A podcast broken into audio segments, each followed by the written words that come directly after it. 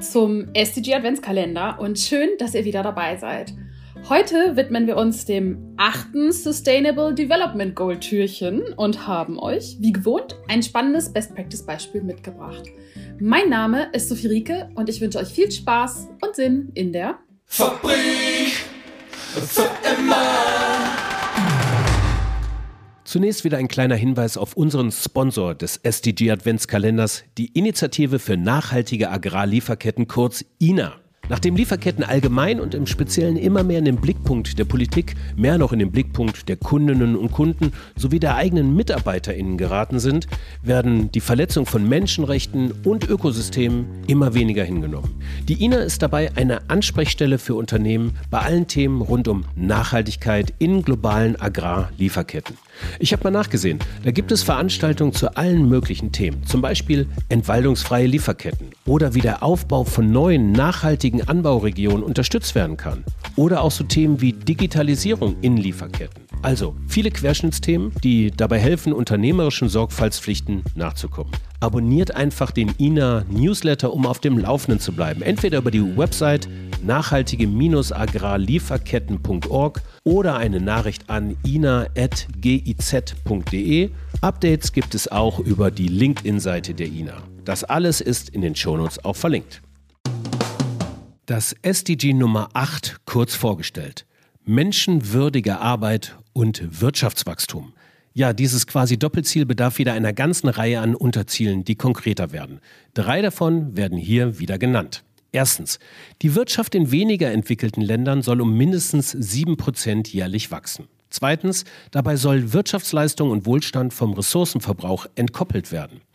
Drittens, Zwangsarbeit und Menschenhandel sollen abgeschafft und Kinderarbeit bis zum Jahr 2025 beendet werden. Dass Unternehmen gerade auf diesem Gebiet was tun können, erscheint klar. Mehr wieder von unseren beiden Expertinnen Sophie Rieke und Patricia Moog. Liebe Sophie, das Wort an dich. Dankeschön, Frank und hi Patricia. Hi Sophie, hi an diesem Mittwoch. An diesem Mittwoch, oh ja. Schön, dass du wieder dabei bist. Ähm, heute kümmern wir uns ja um SDG 8 und genau. da habe ich natürlich auch wieder einen Fakt mitgebracht. Der da lautet, 93 Prozent aller Beschäftigten in Schwellenländern arbeiten informell und weltweit arbeiten 60 Prozent aller Beschäftigten ohne einen Arbeitsvertrag. Okay, das ist krass. 60 Prozent ohne Arbeitsvertrag. Aber äh, was bedeutet denn eigentlich informell? Also heißt das ohne Anmeldung, Sozialversicherung, wenn es das überhaupt gibt? Ja, äh, sehr, sehr guter Punkt. Äh, das habe ich mir natürlich vorher nochmal angeschaut. Also informell beschreibt in diesem Fall so das, was wir hier bei uns klassisch als Schattenwirtschaft verstehen, ja. Kein Arbeitsvertrag, mhm. keine Versicherung, keine Rentenversicherung, keine Sozialversicherung, Krankenversicherung. All die schönen Sachen, die einem da so direkt in den Sinn kommen halt. Okay, krass. Also quasi Schwarzarbeit. Ja, im Prinzip ist es genau das, ja, genau. Okay. Aber jetzt lass uns mal schauen, ähm, um auf SDG 8 jetzt hier mal direkt zuzukommen. Was heißt denn menschenwürdige Arbeit eigentlich? Ja, also SDG 8 ist das SDG wirklich für alle Unternehmen, egal klein, groß. Hm. Ähm, es ist wirklich egal, welche Branche, welcher Sektor. Es ist für alle relevant und alle können dazu positiv beitragen. Also Unternehmen, ja. äh, horcht gut, gut auf. Ähm, Im Kleinen kommt es natürlich wieder drauf, dann auf den Kontext drauf an. Zuallererst zählt unter menschenwürdige Arbeit akzeptable Arbeitsbedingungen, Arbeitsverträge, mhm. die ja eben oft fehlen in den Arbeitsverhältnissen, faire Bezahlung, Social Benefits und so weiter. Mhm. Ja gut, ähm, aber das, also das haben wir ja bei uns in Deutschland alles, oder? Ja, so mittel. Also ähm, die Erreichung dieses SDGs wird gemessen an, wie viel Jugendliche arbeitslos sind zum Beispiel. Da okay. haben wir in 2019 in Deutschland das Ziel erreicht ähm, von äh, 8 Prozent. Ähm, ein weiterer Indikator ist das angepasste GDP-Wachstum und Anteil an modernen Sklaven. Also das heißt, wie viele Sklaven arbeiten für uns in der Lieferkette. Und da sieht es natürlich auch wieder mau aus. Und wir müssen natürlich auch eben bedenken, ähm, Arbeitsbedingungen sind nicht in allen Sektoren gut.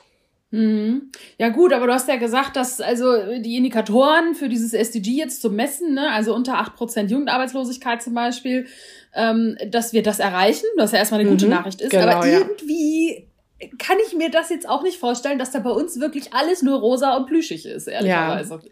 Nee, ist es auch nicht. Also wir müssen auch, äh, auch mal drauf schauen in verschiedenen Sektoren. Ähm, wie sind da die Arbeitsbedingungen tatsächlich oder wo holen wir zum Beispiel auch eben Arbeitskräfte aus dem Ausland? Also zum Beispiel Erntehelfer mhm. ist da ein Stichwort. Ja. Ähm, da sieht ja. es eben nicht so gut aus mit den Arbeitsbedingungen. Die Bezahlung ist auch eher schlecht und wir haben noch nicht wirklich in allen also wir haben den, den Mindestlohn, aber das ist noch nicht überall umgesetzt. Hm. Ja, und was natürlich auch so ein Thema ist, äh, was ähm, während Corona auch ganz besonders nochmal offenbar geworden ist, ist das Thema Mental Health und äh, Stressmanagement. Auch, genau. Ne? Also so ein Bereich, wo das ja total offensichtlich geworden ist und auch gerade jetzt wieder hochrelevant ist, sind zum Beispiel die Arbeitsbedingungen im Bereich Pflege, der ganze Bereich medizinische Versorgung, Exakt. alles, was mit Kinderbetreuung zu tun hat, Schule, Kita und so weiter und so fort. Genau. Und wie haben wir darauf reagiert aus den Learnings in den letzten anderthalb Jahren? Ja, genau. 500 Euro Corona-Bonus, der äh, vielleicht ausgezahlt wurde. Und ansonsten für den Rest haben wir ja geklatscht, oder? Ja, genau. Also damit ist es halt nicht getan. Und es ist eigentlich absurd, dass wir jetzt ähm, hier wieder an dem Punkt stehen, äh, kurz vor Winter oder Winteranfang. Und wir haben eben nichts darauf daraus gelernt. Und diese Strukturen und die Systeme müssen sich da eben unbedingt ändern. Das dauert viel zu lange. Hm. Ja, okay. Und ähm, wie können Unternehmen da jetzt ganz konkret beitragen? Genau, also da gibt's verschiedene Punkte. Die Liste ist eigentlich ewig. Ich könnte hier noch eine Stunde quatschen, glaube ich, aber ich mach's mal kurz und äh, zugänglich so für alle Branchen. Also ganz wichtig ist eben, dass wir den Zugang zu äh, Arbeit ähm, gewähren und dass wir den inklusiv machen. Dass wir ähm, mhm. zum Beispiel Praktika anbieten in verschiedenen Bereichen und dass wir innerhalb von unserem Unternehmen ähm, auch eine Kultur ja des Entrepreneurships fördern. So, also wie baue ich mein eigenes Unternehmen auf? Was brauche ich dafür? Ähm, das ist auch eben okay. wichtig innerhalb des ähm, Unternehmens. Wir haben es in SDG 4 schon mal angeschrieben, Weiterbildung, äh, ange, äh, angesagt, so, äh, wir brauchen Weiterbildung und Skill Development für unsere Mitarbeiter im Bereich Digital, ja. im Bereich Sustainability und so weiter. Ja. Und Stichwort lebenslanges Lernen. Exakt, genau. Und wir müssen natürlich auch eben dann in der Lieferkette wieder. Die Lieferkette kommt, glaube ich, in jedem SDG vor. Ähm, Ach, müssen wir wieder, genau, wir müssen wieder schauen, haben wir irgendwo ein Risiko, äh, oder äh, gibt es irgendwo die Möglichkeit, dass ähm, Kinderarbeit oder Sklavenarbeit in unserer Lieferkette vorkommen? Und da gibt es natürlich Risikorohstoffe, wo man auch im Internet ein bisschen recherchieren kann, ob da die Lieferkette zutrifft. Und ähm, hm. dann in meiner Firma kann ich natürlich auch schauen, wie sind meine Einstellungspolicies? Habe ich irgendwie unfaire Einstellungspolicies? Bevorzuge ich bestimmte ähm, Gruppen über anderen? Ähm, genau. Hm. Und wie gut inkludiert sind vulnerable Gruppen, über die wir ja auch schon oft geredet haben. Ja, und das ist natürlich auch, um so dieses Stichwort nochmal reinzuwerfen, ein Thema bei den ganzen technologischen Lösungen. Ne? Je mehr Algorithmen drin sind, so wie stellt man sicher, dass die nicht biased sind. Ja? Exakt. Ähm, genau, auch Thema, ein wichtiger Punkt. Ja, ja, auf jeden Fall. Also wenn nicht der entscheidende für künftiges Recruiting auch. Ähm, und ähm, zum Thema Praktika noch, also ja, Praktika anbieten, aber also schon auch bezahlt, ne? Das würde ich an der Stelle gerne nochmal klarstellen. Exakt. okay, super. Ja, vielen Dank, Patricia. Ähm, ich glaube, das sind schon mal sehr gute Ansatzpunkte, die wirklich so in, in allen Branchen mehr oder minder funktionieren und auch in unterschiedlichen Exakt. Unternehmensgrößen. Also ihr genau. da draußen bitte gerne mit aufnehmen ähm, und wie andere sowas zum Beispiel mit aufnehmen, das hören wir uns jetzt gleich an. Wir haben nämlich heute ein super Unternehmensbeispiel dabei. Ein Unternehmen, was das schon richtig gut alles über die Lieferkette umsetzt. Genau. Und das ist Dawn Denim. Und wie die das machen, das hören wir jetzt. Hallo, mein Name ist Marian von Rappert. Ich bin Gründer des Berliner Denim-Labels Dawn sowie unserer eigenen Factory in Saigon, Vietnam. Unsere Vision und somit auch die Mission ist, auf der wir uns befinden, ähm, ist ein möglichst ganzheitliches Geschäftskonzept, Modell zu sein ähm, für nachhaltiges Wirtschaften, in dem sei es innerhalb der Lieferkette, ähm, wie als auch Konsument und Händler, jeder auf Augenhöhe mit Respekt fair behandelt wird. Unmittelbaren Einfluss haben wir natürlich ähm, in Tier 1, also die Fabrik selber in Saigon. Die Lieferkette, wie wir alle wissen, ist weitaus länger, aber im Kontext der SDG Goals ähm, Nummer 8 ähm, stellen wir sicher, dass unsere Mitarbeiter dort in Vietnam ähm, über Living Wage bezahlt werden.